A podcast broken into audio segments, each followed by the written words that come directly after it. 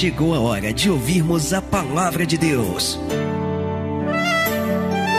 Momento da palavra. Momento da palavra. Juízes capítulo 6, veja o que a palavra vai dizer aqui. Versículo de número 11.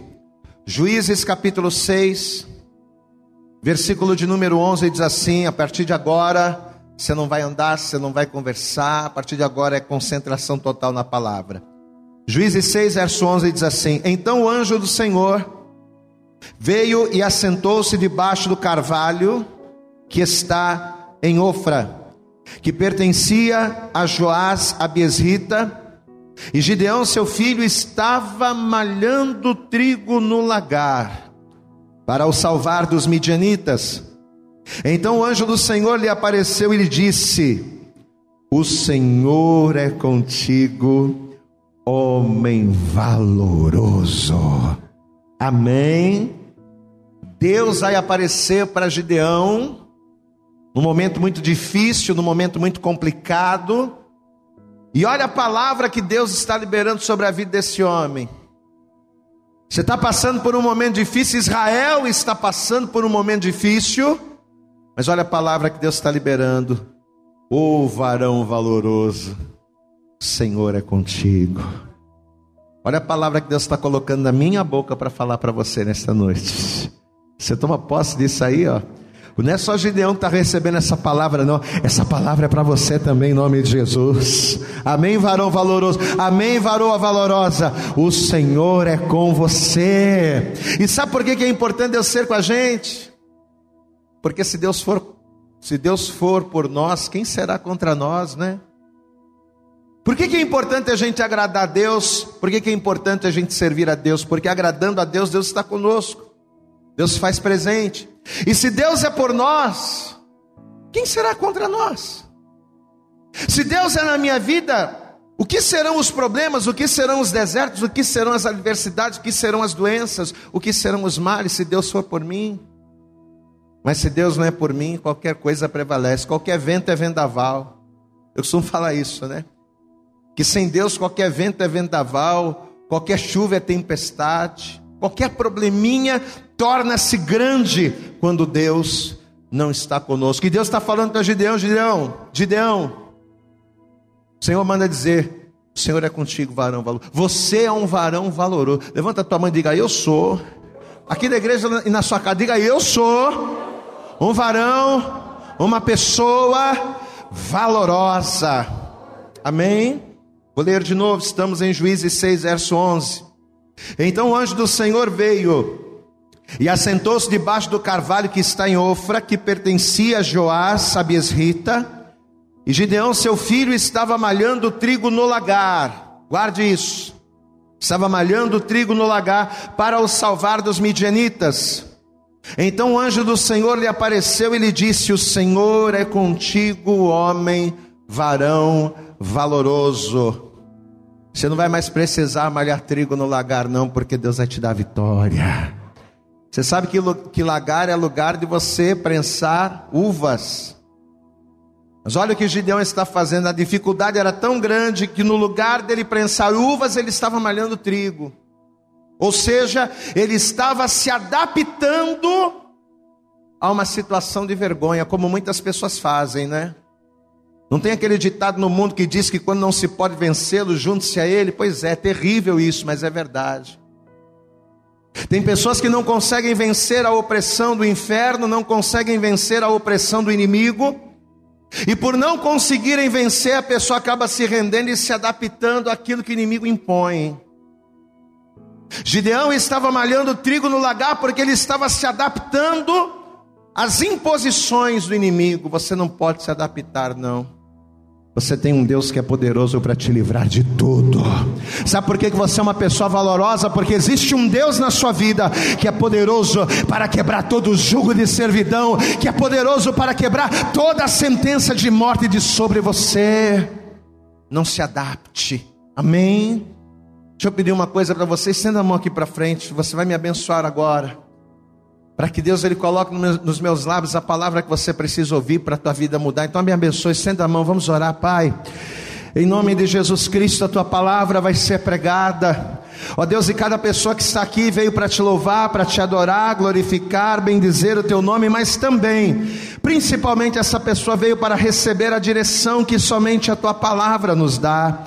Por isso que nesse momento, ó Deus, que o Senhor jogue por terra todos os impedimentos e barreiras e obstáculos que tentarem se opor a esta ministração. Ó Deus, que o Senhor prepare neste instante os ouvidos dessa pessoa para que ela possa ouvir, o coração para que ela possa receber, mas em especial prepara a mente dessa pessoa para que ela entenda, para que ela compreenda, para que ela assimile e principalmente coloque em prática tudo aquilo que ela vai ouvir, para que renovando o seu entendimento pela palavra, ela possa experimentar a tua boa, perfeita e agradável vontade de Deus. Por isso, jogue por terra os impedimentos, barreiras, obstáculos que tentarem se opor a esta palavra, fala conosco e nos abençoe poderosamente é o que te pedimos nesta hora com fé e desde já te agradecemos no nome de Jesus. Todos digam amém, Jesus.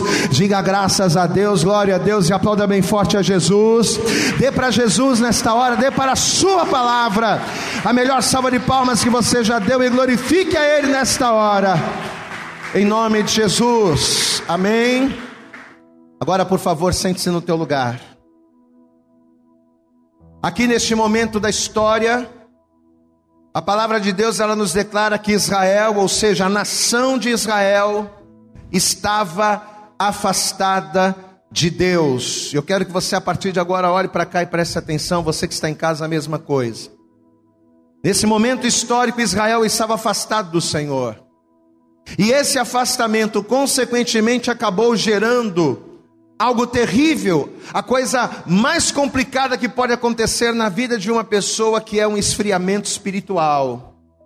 Uma vez que o homem ele tende a andar afastado do Senhor, uma vez que o homem ele acha que ele pode viver afastado de Deus, consequentemente, o afastamento gera o esfriamento. Israel estava dessa forma.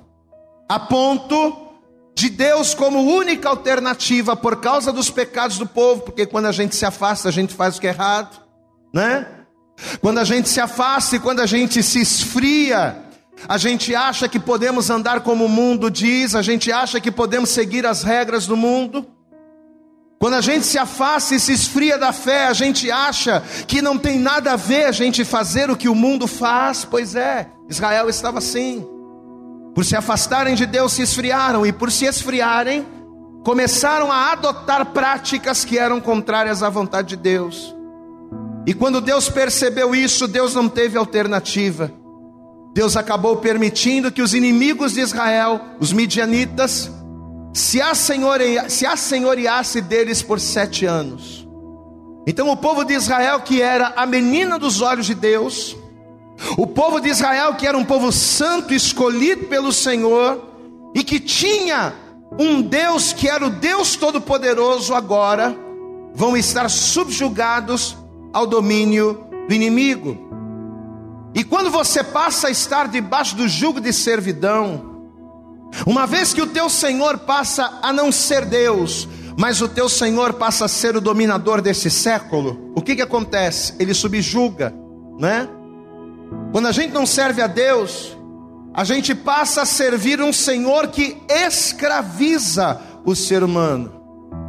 E quando a gente se vê escravizado, o que, que a gente começa? O que começa a acontecer? A gente começa a sofrer perdas. O povo de Israel, a partir desse momento, vai começar a sofrer muitas perdas: perdas na colheita, perdas na lavoura, perdas no gado, nos bens. O povo vai começar a ser roubado. E segundo a palavra, os roubos eram tão constantes e tão agressivos, aquilo que o inimigo estava impondo era tão ferrenho, que, segundo o relato do próprio povo, eles vinham como gafanhotos. O inimigo vinha em tanto número e com tanta força, que eles vinham como gafanhotos e consumia tudo que Israel produzia e destruía tudo que Israel construía e subjugava o povo. E com isso o que, que acontece? Quando você é escravizado, quando você começa a ser roubado, quando você começa a sofrer perdas, você não perde somente coisas, mas você também vai perdendo dentro de você a tua autoestima, não é? O povo de Israel, devido às perdas, devido ao, a, a, a, devido ali à escravidão, ao jugo que eles estavam passando, eles agora vão começar a perder também a sua autoestima. Porque tenta imaginar um homem, um chefe de família, que não consegue defender a sua própria casa a ponto dele pegar a sua família e esconder em cavernas. Você consegue imaginar isso? O camarada olhar e dizer: Eu não tenho condição de defender a minha família, vamos se esconder em caverna, vamos cavar covas, e a gente agora vai morar dentro da cova. Cova não é lugar de, de gente viva, cova é lugar de morto. Mas o inimigo ele vinha com tanta força, o inimigo ele vinha com tanta sede, que quando Israel percebia, se eles não se escondessem em cavernas, se eles não se escondessem nas covas, eles iriam ser roubados. Então imagina isso. Imagina o camarada por não conseguir defender o seu trabalho, o seu ganha-pão, ele ter que se adaptar a situações que não são favoráveis, é aquilo que a gente leu no, no início. Você vê que o Gideão, e essa não era somente a prática de Gideão, mas o povo de Israel adotou essa prática eles estavam malhando trigo no lagar. Só como nós falamos, lagar não é lugar de malhar trigo, lagar era lugar de, de prensar uvas. Só que para se adaptar, para se esconder do inimigo, para preservar o pouquinho que eles ainda tinham, o que, que eles faziam? Eles usavam essa estratégia para quê? Para que quando o inimigo viesse, eles escondidos pudessem preservar o pouco que eles ainda possuíam. Só que as perdas eram tantas, a baixa autoestima, o medo era tanto, tanto, que a única alternativa era essa: era se adaptar, era se esconder. O Senhor Jesus nos evangelhos, ele, ele, ao exortar os escribas, ao exortar os fariseus, ele vai falar em parábolas acerca de algo que tem muito a ver com isso aqui. Jesus ele vai falar acerca dessa relação do homem que se afasta de Deus e do inimigo que se aposta da vida do homem que dele se afastou. Vamos ver isso aqui, deixa marcado Juízes, mas eu quero que você vá comigo no Evangelho de Mateus. Vamos para o Novo Testamento, Mateus, capítulo de número 12. Evangelho de Mateus, capítulo 12. Veja o que Jesus vai dizer aqui a partir do verso 43. Mateus, capítulo 12, verso 43, assim a palavra. E quando o espírito imundo tem saído do homem, o que que ele faz? Ele anda por lugares áridos, buscando repouso e não encontra. Então diz: o que que o espírito maligno pensa quando ele está andando por lugares áridos? mas ele precisa de um repouso. O que, que ele pensa? Voltarei para minha casa, aquela de onde saí, e voltando-a, acha desocupada, varrida e adornada. Então o que ele faz? Quando ele volta para casa onde ele está, viver que não tem ninguém tomando conta, então vai e leva consigo outros sete espíritos piores do que ele, e entrando habitam ali.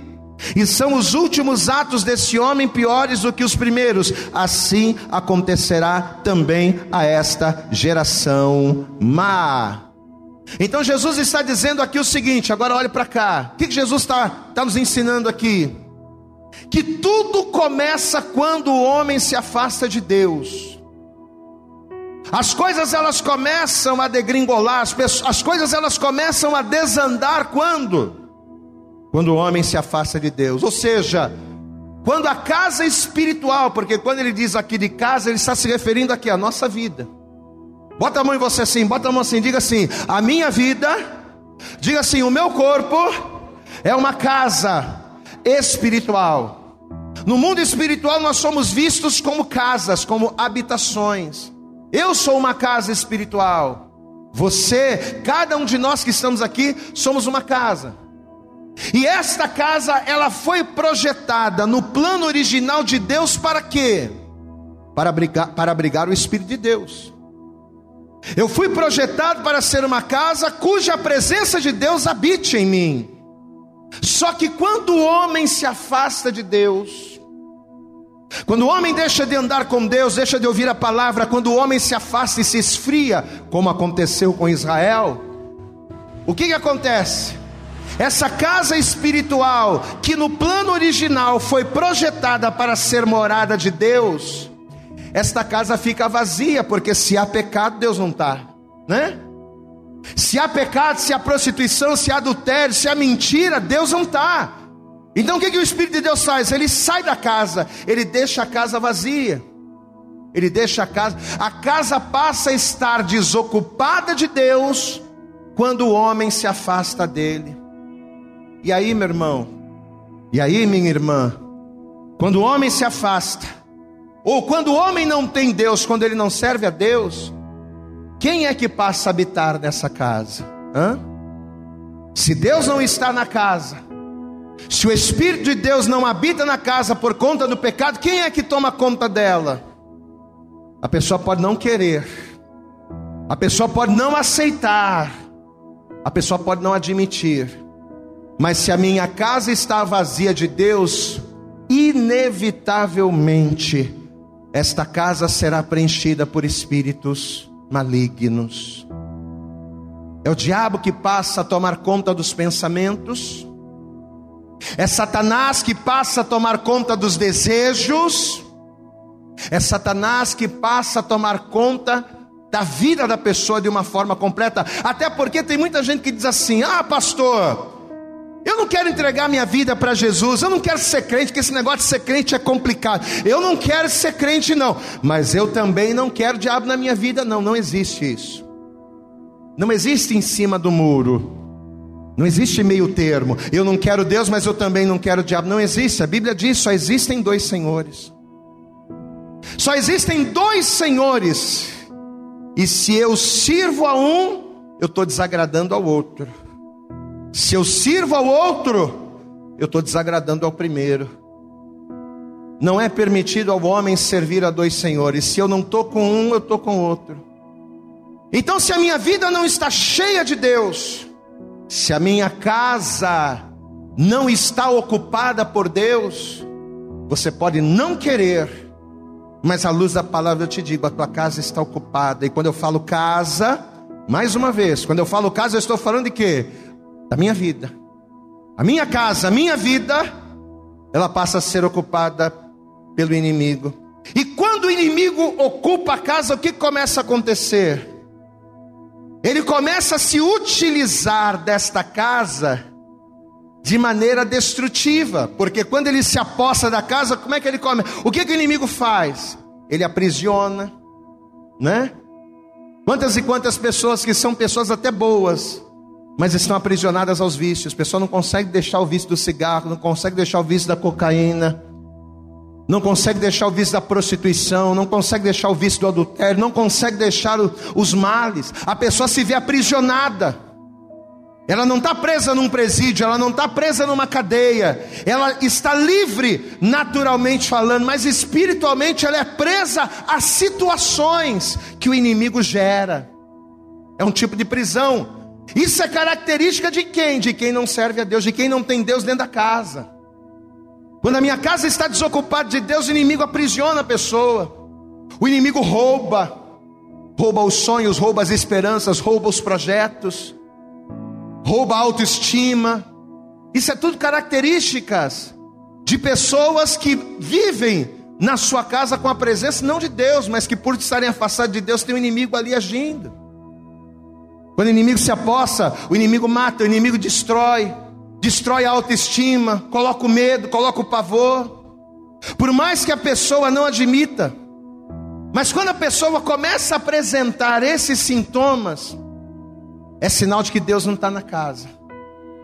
Ah, pastor, então quer dizer que quando a gente serve a Deus, a gente não passa por problemas? A gente passa por problemas, claro que passa. Então quer dizer que se a pessoa, é, é, quando Deus está na casa, a gente não se aflige, a gente se aflige. Nós somos afrontados, mas não somos destruídos. Diga glória a Deus. Paulo disse isso. A gente é afrontado, mas a gente não cai. A gente se entristece, mas a gente não desmorona. A gente passa pela adversidade, mas a gente não é destruído, porque na nossa casa habita um Deus vivo e todo-poderoso que nos sustenta. Amém? Então a pessoa que vive uma vida assim, uma vida de depressão, uma vida de angústias, aquele pessimismo, sabe? Sabe aquelas pessoas pessimistas? Que nada vai dar certo, ah, eu não sou ninguém, eu não sou nada, eu não presto para nada, eu não sirvo para nada, eu não sei por que, que eu vivo. É isso que o inimigo ele faz na mente, no subconsciente da pessoa, cuja presença de Deus está afastada dela. O inimigo, começa a colocar depressão. Isso mostra o que? Que pelo fato da pessoa estar afastada de Deus, a casa dela está exposta. A pessoa ela tem medo de tudo e ela não consegue lutar. Esse é o problema. Ela passa por essas coisas, ela vive uma pessoa amedrontada, covardada e ela não consegue lutar. Aí o que, ela faz? Em vez de ela se levantar contra aquela situação, ela começa a se adaptar. Ela começa a dizer: Ah, mas a vida é assim mesmo. Ah, todo mundo vive na miséria, as pessoas passam por isso. Ah, o casamento de todo mundo é assim, todo mundo é traído, todo mundo vive uma vida. Ah, eu nunca vou ser, eu nunca vou conseguir nada. Isso é normal. E as pessoas, elas, por covardia, por medo, por não querer enfrentar, por não ter base para enfrentar o inimigo, a pessoa vai se adaptando, né? Aquela situação de vergonha. Você sabe, até contei isso aqui hoje de manhã. Eu venho de uma família que, desde a sua origem, era espírita. Os meus pais, eles serviam a demônios. É claro, sem saber disso, eles achavam que estavam servindo a Deus daquela maneira. E eles serviam a, demônio, a casa espiritual deles. Era uma casa que não era preenchida por Deus, porque não serviam, não conheciam a palavra. Só que conforme o tempo foi passando, a minha mãe ela foi sentindo desejo de sair daquilo. O próprio Deus começou, creio eu, usando a vida de pessoas a ministrar o coração dela, e ela dizia: "Puxa, eu queria tanto sair, mas ela tinha medo". Ela tinha medo de dar um passo para Deus, porque ela achava assim: "Não, mas se eu sair, e os demônios falavam: se você sair, você vai cair doente de novo, hein? Que minha mãe sempre teve uma saúde muito frágil. Ó, oh, se você sair, ó, oh, o carro vai te pegar, você vai se atropelar, você vai morrer se você sair. E aí a pessoa, por não ter Deus, o que, que ela faz? Ela se acovarda, ela se amedronta.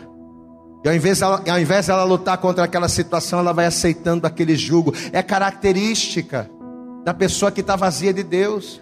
O povo de Israel, aqui em Juízes, eles estavam exatamente desta forma. Juízes capítulo 6, volta lá. Juízes no capítulo 6, vamos ler a partir do versículo 1.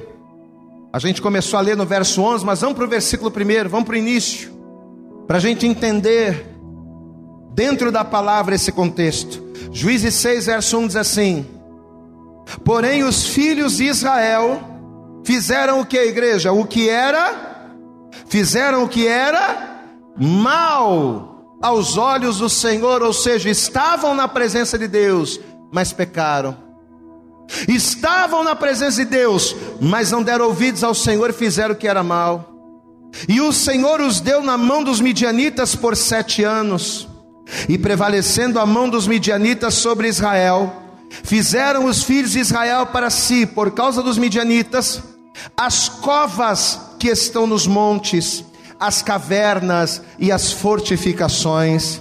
Porque sucedia que, semeando Israel, os midianitas e os amalequitas e também os do Oriente contra ele subiam, e punham-se contra ele em campo, e destruíam fruto, os frutos da terra, até chegarem a Gaza, e não deixavam mantimento em Israel, a destruíam tudo, nem ovelhas, nem bois, nem jumentos, porque subiam com os seus gados e tendas, eles vinham como gafanhotos, em grande multidão que não se podia contar, nem a eles, nem a seus camelos, e entravam na terra para destruir. Amém? Por se afastarem de Deus, agora olhe para cá, por se afastarem de Deus, era essa a vida que Israel estava vivendo, uma vida de opressão, uma vida de jugo, uma vida de fracassos. Quando o inimigo estava vindo, saía todo mundo correndo e ia para dentro da caverna. Para quê? Para não, não entrar em atrito, porque não tinham como botar banca contra o inimigo. Quando o inimigo estava vindo lá longe, corria todo mundo para o lagar. Para malhar o trigo no lagar, para ficar escondido. Por quê? Porque era melhor se esconder do que bater de frente. Porque o inimigo era forte. Lembra do que Jesus falou? Quando o inimigo vê a casa bonitinha, ele entra. E ele domina essa casa. Amados, a covardia, o medo, diga assim comigo: a covardia, diga bem alto, a covardia, o medo, caracteriza o fraco. Você sabe que um dos primeiros sintomas da fraqueza é a covardia. É a frouxidão, é o medo, é você não querer se levantar, é você dizer, não, tá bom assim mesmo. Ah, eu ganho uma miséria, eu vivo uma miséria. Ah, eu vivo um casamento fracassado, eu vivo uma vida familiar destruída. Ah, mas tá bom assim mesmo, porque todo mundo vive assim. E a pessoa vai se adaptando e se acomodando. O que, que é isso? É covardia. E por que, que a pessoa age em covardia? Porque ela não tem base para se levantar contra aquele mal. Ela não tem Deus, né? Provérbios no capítulo 24, se você puder, abra aí comigo. Provérbios, capítulo 24. Olha o que diz aqui a palavra. Provérbios no capítulo 24, versículo de número 10 diz assim: Olha só, toma posse, olha, olha o que a palavra está dizendo aqui. Provérbios 24, verso 10: Se te mostrares fraco, se te mostrares fraco no dia da angústia, o que, que vai acontecer? A tua força será, a tua força será pequena. Deixa eu dizer uma coisa para você, olha aqui para mim. Olha aqui para mim. Eu quero que você guarde isso e entenda isso de uma vez por todas. A nossa vida é uma constante batalha. Você que está aqui na igreja, você que nos assiste pela internet, guarde isso. A nossa vida é uma batalha. Todo dia nós estamos em guerra. A diferença é que a nossa batalha não é contra pessoas, como disse Paulo. A nossa luta não é contra a carne, não é contra sangue. A tua luta não é contra o teu filho, contra a tua esposa, contra o teu marido, contra a tua filha. Não.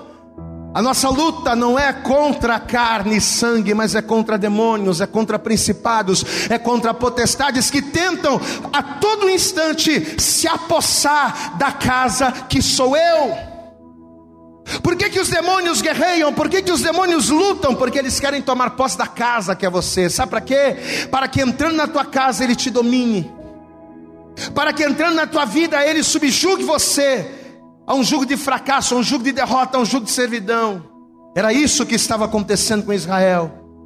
Por terem se afastado de Deus. E quem é Deus? Deus é o nosso refúgio. Amém? Quem é Deus? Deus é a nossa fortaleza. Deus é aquele que nos levanta. Deus é aquele que nos fortalece. Pois é, mas por estarem afastados de Deus, deixando a casa desocupada, inimigo judiou. E a força do povo era pequena. Olha aqui para mim, talvez você está aqui hoje. E talvez você diga, pastor, eu reconheço que a vida que eu vivo no meu casamento é uma vida de fracasso, é uma vida de tristeza, é uma vida é uma vida que o inimigo está proporcionando. Eu estou comendo pão que o diabo amassou no meu casamento. Talvez você está aqui, talvez você está nos vendo pela internet, você está vivendo assim. E você já não se levanta mais, você acha que não tem, você já jogou a toalha para isso, não tem mais jeito. Talvez você está aqui hoje ouvindo a palavra, você diga, pastor, a minha vida financeira nunca foi boa. Eu sempre devia todo mundo. Eu trabalhava, trabalhava, trabalhava, mas não via o resultado do meu trabalho. O dinheiro parece que esvai pelos meus dedos. Parece que, como diz a palavra, não é? Eu recebo salário num sactel furado, porque eu olho e não consigo ver. Talvez você está aqui, e por você estar afastado de Deus, por você não estar exatamente na, da forma que Deus gostaria que você estivesse, talvez o inimigo tenha feito isso com você. E você já não tem mais força para lutar, pastor. Eu, eu já estou começando a achar que isso é da vida, sabe? É assim mesmo, está tudo normal. O povo de Israel estava assim, só que sabe o que vai acontecer? No auge do desespero, os filhos de Israel vão se lembrar do Senhor. Glória a Deus. Quando eles estavam lá sendo massacrados, a Bíblia diz que os filhos de Israel, no meio do caos, inimigo oprimindo, inimigo dominando, eles vão se lembrar do Senhor. E ao se lembrarem de Deus, você sabe qual vai ser a primeira atitude que eles vão tomar? Primeira coisa que eles vão fazer: os filhos de Israel vão clamar ao Senhor. Precisou passar sete anos. Tem gente que vive há 20 anos um casamento destruído e não clama a Deus, não se humilha, né? Como a gente cantou aqui no louvor, se eu me humilhar diante do teu altar e sacrificar aquilo que me custar, o que, que vai acontecer? Tu inclinarás os meus ouvidos para que igreja? Ao meu clamor, né? Às vezes a gente por não se humilhar na presença de Deus a gente acaba sofrendo. Israel vai passar, vai demorar sete anos para compreender que eles precisavam do Senhor. A primeira coisa que eles vão fazer vão ser clamar. E sabe o que vai acontecer quando eles clamam? Ao clamarem, eles vão ser ouvidos. Deus trouxe você aqui nesta noite. Primeiro, para te fazer ouvir a palavra a fim de que você compreenda aquilo que Ele está requerendo de você. O que, que Deus requer de nós? Que a gente se aproxime dEle. O que, que Deus requer de nós? Que nós venhamos entregar para Ele o controle da casa que somos nós. Mas para isso, primeira coisa, eu preciso clamar ao Senhor. Os filhos de Israel sabiam que os ouvidos do Senhor estavam atentos ao clamor, e eles vão clamar, e Deus vai escutar. Capítulo 6, volta lá. Juízes no capítulo 6, versículo de número 6 diz assim: Assim Israel empobreceu muito, muito pela presença dos midianitas. Então os filhos de Israel clamaram ao Senhor. Diga glória a Deus. Você sabe o que, que a palavra do Senhor nos declara? Você sabe o que, que o Senhor falou para o profeta Joel? Deus falou assim para o profeta Joel, lá no capítulo 3, versículo 10. Joel, aqueles que estão fracos, aqueles que estão caídos, aqueles que estão abatidos, aqueles que estão oprimidos, você vai abrir a tua boca e vai liberar uma palavra sobre eles. E sabe qual é a palavra que você vai liberar sobre ele, Joel? Você vai dizer assim, ó. Você vai dizer assim para os fracos: diga ao fraco, eu sou forte. Você pode aplaudir bem forte ao Senhor, meu amado. Ainda que você tenha entrado aqui fraco, caído, abatido, ainda que o inimigo esteja oprimindo você, Deus está dizendo: clama a mim, porque ainda que você seja fraco, eu sou forte. Aleluias. Pastor, eu estou fraca, eu não consigo me levantar contra essa situação, eu não consigo mudar essa situação, eu não, eu não sei como agir, não importa, clama a Ele. Está fraco, se humilha nos pés dEle. Está fraco, está sendo roubado, se reconhece que precisa dEle. Porque não é você que vai fazer, meu irmão, é Deus à frente da tua vida, é que vai fazer o sobrenatural acontecer. É Deus que vai dominar. O valente vai arrancar o valente de dentro da tua casa e vai fazer com que a tua casa seja novamente entronizada a presença dEle. Os filhos de Israel vão clamar ao Deus que era forte, e Deus vai ouvir o clamor. Se nesta noite você levantar as tuas mãos, se você abrir a tua boca e clamar e glorificar, como diz a letra da canção, como diz ali em Crônicas: se o meu povo que se chama pelo meu nome se humilhar e orar e buscar a minha face e se converter dos seus maus caminhos, eu, Senhor, ouvirei dos céus, perdoarei os seus pecados e sararei a sua terra. Tenha a tua terra sarada nesta noite, em nome de Jesus. Você pode aplaudir bem forte. Você pode clamar ao Senhor nesta hora. Aleluias. Diz a palavra que o povo vai reconhecer isso. Espera aí. A gente está sofrendo, a gente está sendo envergonhado, a gente está sendo humilhado. Puxa, mas a gente tem um Deus que é poderoso para nos abençoar.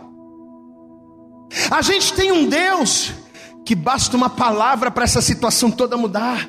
Vamos clamar a Ele. Eles clamaram. E diz a palavra que Deus vai ouvir o clamor do povo. E justamente na intenção de resolver o problema, o que, que Deus vai fazer? Deus vai levantar um libertador. Amém? E quem vai ser o libertador que Deus vai levantar? Deus vai levantar um homem chamado Gideão. Diga bem alto, Gideão. Diga assim comigo: o libertador, a solução vai ser Gideão.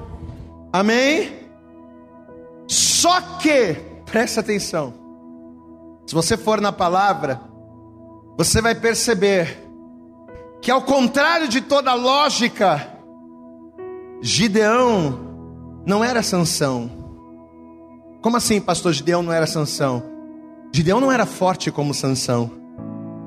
Sansão vencia mil homens na mão sozinho.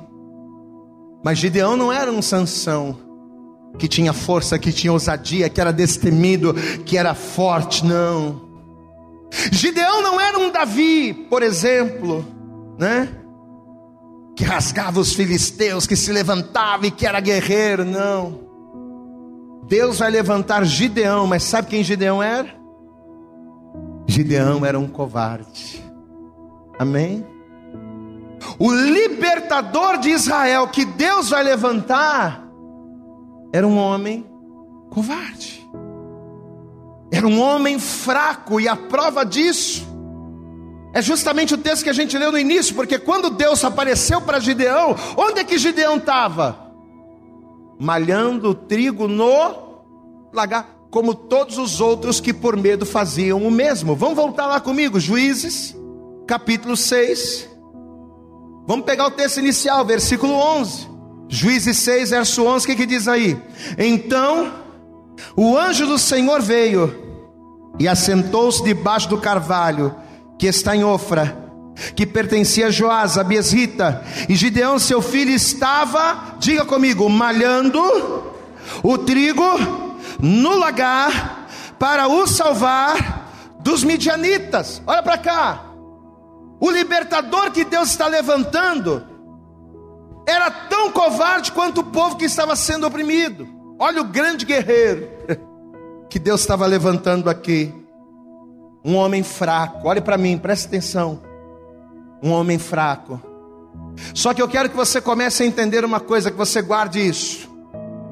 Quando Deus ele olha para nós, quando Deus ele nos vê, ele não enxerga, ele não nos enxerga da forma com que estamos.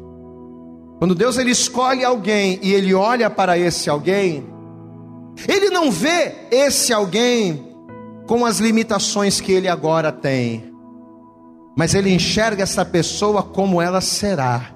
Glória a Deus, amado. Há anos atrás, quando Deus me chamou, Deus não me via como eu estava. Como é que eu estava? Era uma casa cheia de demônios. Minha vida era ficar no pagode, era no samba, era tocar, era sair, era prostituição. Mas quando Deus me chamou, Ele olhou para mim e Ele não via como eu era, mas Ele via o que eu iria me tornar nas mãos dEle. Glória a Deus. Peraí, esse cara está com a vida toda zoada, mas ele vai ser uma benção. Amém? E a mesma coisa vai ser Gideão. Quando Deus olhou para Gideão, ele não enxergou Gideão como um medroso, como um covarde, não. Como é que ele via Gideão? Tu é um cara valente, rapaz. Tu é cabra macho, diga glória a Deus.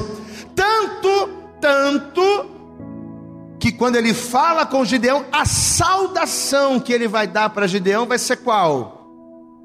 Deus não vai chamar Gideão de fraco, de covarde, apesar de estar malhando trigo no lagar. Deus vai chamar Gideão de que, igreja? De varão Vamos ver aqui, valoroso. Vamos ver na palavra. Juízes capítulo 6. Olha aqui. Juízes capítulo 6. Versículo de número 11. Então o anjo do Senhor veio e assentou-se debaixo do carvalho que está em Ofra, que pertencia a Joás, a Besrita. E Gideão, seu filho, estava malhando o trigo no lagar para o salvar dos medianitas, ou seja, porque ele estava com medo, estava escondido. Versículo 12: Então o anjo do Senhor lhe apareceu e lhe disse: O que, que o anjo vai dizer? o Senhor é contigo, varão valoroso, diga glória a Deus. Você sabe o que significa a palavra valoroso? Olha para mim aqui, você sabe o que significa valoroso? Destemido. Olha aqui, pode todo mundo achar que você é um covarde, mas você, aos meus olhos, você é destemido. Todo mundo pode achar que você é um derrotado, mas aos meus olhos você é mais que vencedor. Todo mundo pode olhar para você e achar que você não vale nada, que você não vai conseguir nada, mas eu olho para você e eu vejo que tu serás uma bênção. Recebe essa palavra em nome de Jesus, meu amado. Pare de se importar com aquilo que as pessoas acham, comece a se importar com aquilo que Deus acha. Comece a se enxergar, olha aqui para mim. Comece a se enxergar pela ótica de Deus. Porque era assim que Gideão estava sendo visto por Deus. Deus via Gideão como um varão valoroso. E aí vai começar a Deus, e Deus vai trabalhar justamente em cima disso. Pastor, qual é o tema dessa mensagem? O tema da mensagem de hoje é como ser forte. É o tema da palavra de hoje. Como é que a gente é forte? Como é que a gente se torna forte? Você sabe qual é a primeira coisa que Deus ele faz para transformar o fraco em forte? Primeira coisa é trazer ao coração dessa pessoa palavras de ânimo. Amém? Porque é o que ele vai fazer aqui com Gideão, capítulo 6, versículo 12 de novo. Então o anjo do Senhor lhe apareceu e lhe disse: O Senhor é contigo, homem valoroso. Verso 14.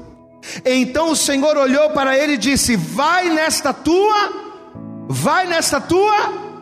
Qual era a força de Gideão? Nenhuma, mas olha o que Deus está falando: vai nessa tua força e livrarás Israel da mão dos midianitas, porventura não te enviei eu? Verso 16: E o Senhor lhe disse: porquanto eu hei de ser contigo, e tu ferirás aos midianitas como se fossem um só homem. Amém. Olha o que Deus está falando, olha para cá. Gideão, você vai vencer. Recebe essa palavra sobre a tua vida em nome de Jesus, tá? Faz de conta que você é o Gideão da história. Olha o que Deus está falando para você. Você vai vencer, Gideão. Ó, tu vai ferir os midianitas, como você vai dar um soco assim, você vai derrubar todos. Numa, numa só tacada você vai derrubar todos em nome de Jesus. Glória a Deus, amado. Você vai ser forte, você vai ser corajoso. Eu vou ser contigo, rapaz. Eu vou te ajudar. Olha o que Deus está fazendo com Gideão. Amado, por que, que é importante você estar na igreja? Olha para cá. Por que, que é importante você estar na igreja? Sabe por quê, amado? Porque o único lugar aonde o fraco se torna forte o único lugar aonde o covarde se torna valente, o único lugar aonde o abatido se levanta é na casa de Deus. Sabe por quê? Porque é aqui que a gente recebe as palavras de ânimo que nos impulsionam para a vida. Glória a Deus. É na igreja que a igreja é o único lugar. Presta atenção a igreja é o único lugar aonde você vai ouvir palavras de ânimo, porque se você depender dos homens, se você depender das pessoas, você só vai ouvir palavra de derrota. E teu casamento, e teu marido fez isso, e minha filha, ó, então não vai ter gente, você vai se separar mesmo, porque eu conheço fulano, conheço ciclano que passou pelo mesmo problema, não teve jeito. Você está com câncer, está doente. Olha, se você não correr, você vai morrer, viu? Porque isso não tem cura. No mundo a gente só ouve palavra de derrota. O único lugar onde você recebe palavras de vitória, palavras de vida eterna é na presença do Senhor. Amém, queridos? Somente em Deus somos motivados. Porque se depender do homem, a gente morre mesmo. Então a primeira coisa que Deus faz para nos fortalecer, para nos fazer forte, é palavra, porque através da palavra somos erguidos. E a segunda coisa que Deus ele faz para levantar o fraco, para fortalecer o fraco, é nos dar oportunidades. Eu costumo dizer o seguinte, olhe para cá, que na maioria das vezes Deus não nos dá aquilo que nós pedimos. Eu costumo dizer que Deus ele nos dá oportunidades para que nele alcancemos aquilo que pedimos, amém? Por exemplo, tem muita gente que pede assim para Deus: Deus, eu queria tanto ser forte. Ah, Deus me dá força. Amado, você vai pedir força a Deus, mas Deus não vai te dar força. Sabe o que Deus vai te dar? Deus vai te dar oportunidades. Deus ele vai te colocar em situações aonde você vai precisar ser forte. E é aí que a tua força naturalmente vai brotar. É a mesma coisa. O que que Gideão precisava? Ser valente. O que que Gideão precisava? Ser destemido. Deus não vai dar valentia para o Gideão, mas Deus vai dar a ele a oportunidade dele tomar uma atitude para que, que em Deus o fizesse valente. Vamos ver essa atitude, essa oportunidade, capítulo 6, verso 22. E aqui a gente já vai caminhando para o fim. Juízes capítulo 6, verso 22 diz assim: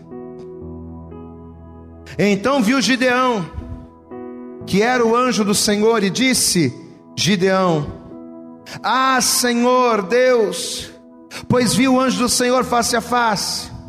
Porém o Senhor lhe disse: Ah, Gideão, paz seja contigo, não temas, não morrerás. Então Gideão edificou ali um altar ao Senhor e chamou-lhe: O Senhor é paz. E ainda até o dia de hoje está em Ofra dos Abiesritas, versículo 25.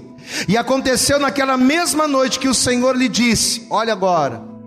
E aconteceu naquela mesma noite que o Senhor lhe disse: Toma o boi que pertence a teu pai, a saber, o segundo boi de sete anos. Derruba o altar de Baal, que é de teu pai. Corta o bosque que está ao pé dele.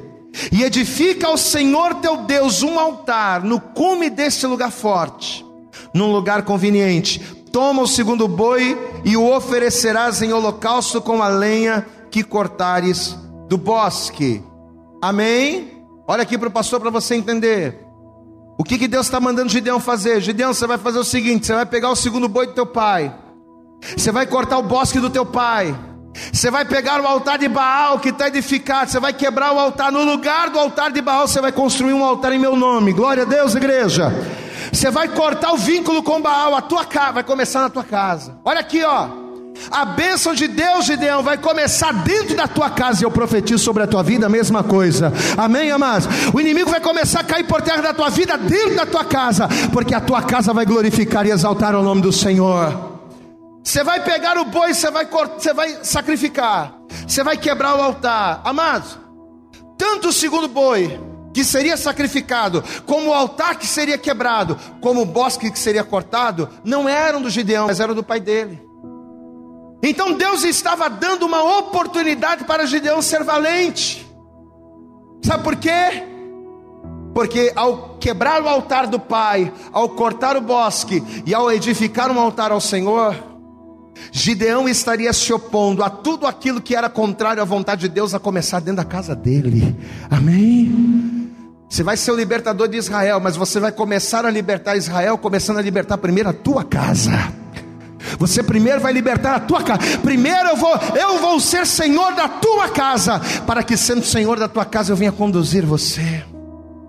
Olha que palavra tremenda. Você sabe que o Senhor Jesus em Mateus capítulo 10, Jesus ele disse assim: "Não cuideis que vim trazer paz ao mundo.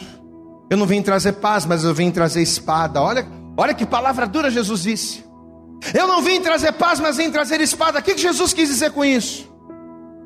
Que uma vez que a gente decide fazer a vontade de Deus, uma vez que nós decidimos trazer a vontade de Deus para a nossa vida, a gente rompe, a gente rompe com os padrões do mundo. Peraí, eu estava no mundo, mas agora eu sou de Deus. Peraí, não quero mais as coisas do mundo.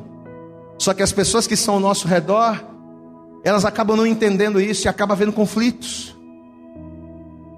O homem vai se levantar contra o seu pai, a moça vai se levantar contra a sua mãe, por quê? Porque a mãe é adepta de Maria, porque o pai serve a demônios, mas o filho, o marido, a esposa agora servem ao Senhor Jesus, diga glória a Deus. Por isso que Jesus disse: ó, você tem que quebrar os padrões. Mandar Gideão quebrar o altar, cortar o bosque e edificar um altar ao Senhor era cortar todos os laços, todos os vínculos, do Gideão e da sua casa com as coisas do mundo, para que a partir daquele momento Deus fosse o Senhor da sua vida. Quando é que a gente se torna forte em Deus? Primeiro, quando a gente ouve a palavra, e segundo, quando a gente quebra o altar de Baal na nossa vida. Você sabe o que Deus quer de você nessa noite? A mesma coisa que ele quis de Gideão. Você conhece a história do Gideão, né? Sabe o que vai acontecer com Gideão? Gideão vai fazer exatamente o que Deus mandou. Ele vai quebrar o altar do, do pai, ele vai sacrificar o segundo boi, ele vai cortar o bosque com a lenha, ele vai apresentar o boi em holocausto a Deus. Diz a palavra que Gideão vai estar à frente do exército. Gideão vai separar 32 mil homens para a batalha. Aí Deus vai chegar para o Gideão e vai dizer assim: Gideão, tem muita gente aí. 32 mil é muito povo. Você não precisa de tudo isso para eu te dar vitória. Faz o seguinte: fala no meio do povo, quem for covarde, volta. De 32 mil, 22 mil voltaram, só ficaram 10 mil. 22 mil eram covardes. Glória a Deus, igreja. De 32 mil caiu para 10 mil. Aí Deus vai falar: 10 mil ainda é muito. Faz o seguinte: quem lamber a água, se ajoelhando dentro do rio, você manda embora. E de 10 mil, 9.700 vão ser mandados embora. Você sabe com quantos homens Gideão vai derrotar os midianitas, Gideão vai derrotar os amalequitas e vai fazer com que o nome do Senhor fosse glorificado com 300 homens. Diga glória a Deus. Gideão com 300 homens vai vencer exércitos, com 300 homens vai derrubar o inimigo. Sabe por quê? Porque dentro da sua casa agora era o Senhor quem habitava. Você pode aplaudir bem forte ao Senhor quando Deus passar a ser Senhor da tua casa novamente a vitória virá. Deus, essa noite quer ser Senhor da tua casa. Ele quer entrar na tua casa. Como diz em Apocalipse: Eis que estou à porta e bato. O Senhor disse para nós esta noite: Eis que estou à porta e bato. Se alguém ouvir a minha voz, Gideão ouviu, glória a Deus, igreja. Se alguém ouvir a minha voz e abrir a porta, o que, que Jesus promete? Eu entrarei na sua casa e com ele cearei, e ele ceará comigo. Glória a Deus. Se eu entrar na tua casa, os demônios vão correr. Se eu entrar na tua casa, a malignidade vai ser quebrada. Se eu for senhor da tua vida, a tua história vai ser mudada. Você não mais será fraco, você não mais será um covarde, mas eu te farei forte, eu te farei valente, eu te farei valoroso como Gideão. Mas o que, que o Senhor requer de nós para isso? Primeiro, ouvirmos as palavras incentivadoras de Deus. E segundo, quebrar das nossas vidas todos os altares de Baal que ainda nos conectam com o mundo. Enquanto Gideão não quebrasse o altar de Baal, a sua casa estaria conectada a Baal mas ao quebrar o altar de Baal e edificar ali um altar para Deus, Gideão estava cortando a conexão com Baal e estava sendo ligado e estava sendo um com o Senhor. Quantos aqui ouviram esta palavra? Diga glória a Deus. Agora, mais importante do que ouvir, quantos aqui entenderam esta palavra? Diga glória a Deus. Agora, mais importante ainda do que ouvir e entender, Quantos aqui estão dispostos a agarrarem a oportunidade e fazerem exatamente aquilo que Gideão fez? Diga glória a Deus. Porque ouvir a palavra é bom, entender a palavra é melhor ainda, mas de nada vale ouvir e entender se nós não a praticarmos, se nós não a colocarmos em prática em nós. Eu quero pedir a você que, por favor, se coloque de pé. Se coloque de pé. Isso. E assim que você se colocar de pé, você vai dar para Jesus, você vai dar para esta palavra a tua melhor salva de palmas. Vamos aplaudir. Isso, vamos aplaudir ao Senhor. Aplauda bem forte Ele nesta hora, diga glória a Deus. Eu acredito que essa mensagem falou poderosamente com você. Mas se você acredita que ela pode ajudar também uma outra pessoa que você gosta, ama ou admira, mande para ela. Compartilhe o link ou convide essa pessoa para seguir o nosso podcast. E creia que fazendo isso, ainda que não seja você a ministrar, além de nos ajudar, você estará cumprindo o ID de Deus. Deus abençoe você e até o nosso próximo conteúdo.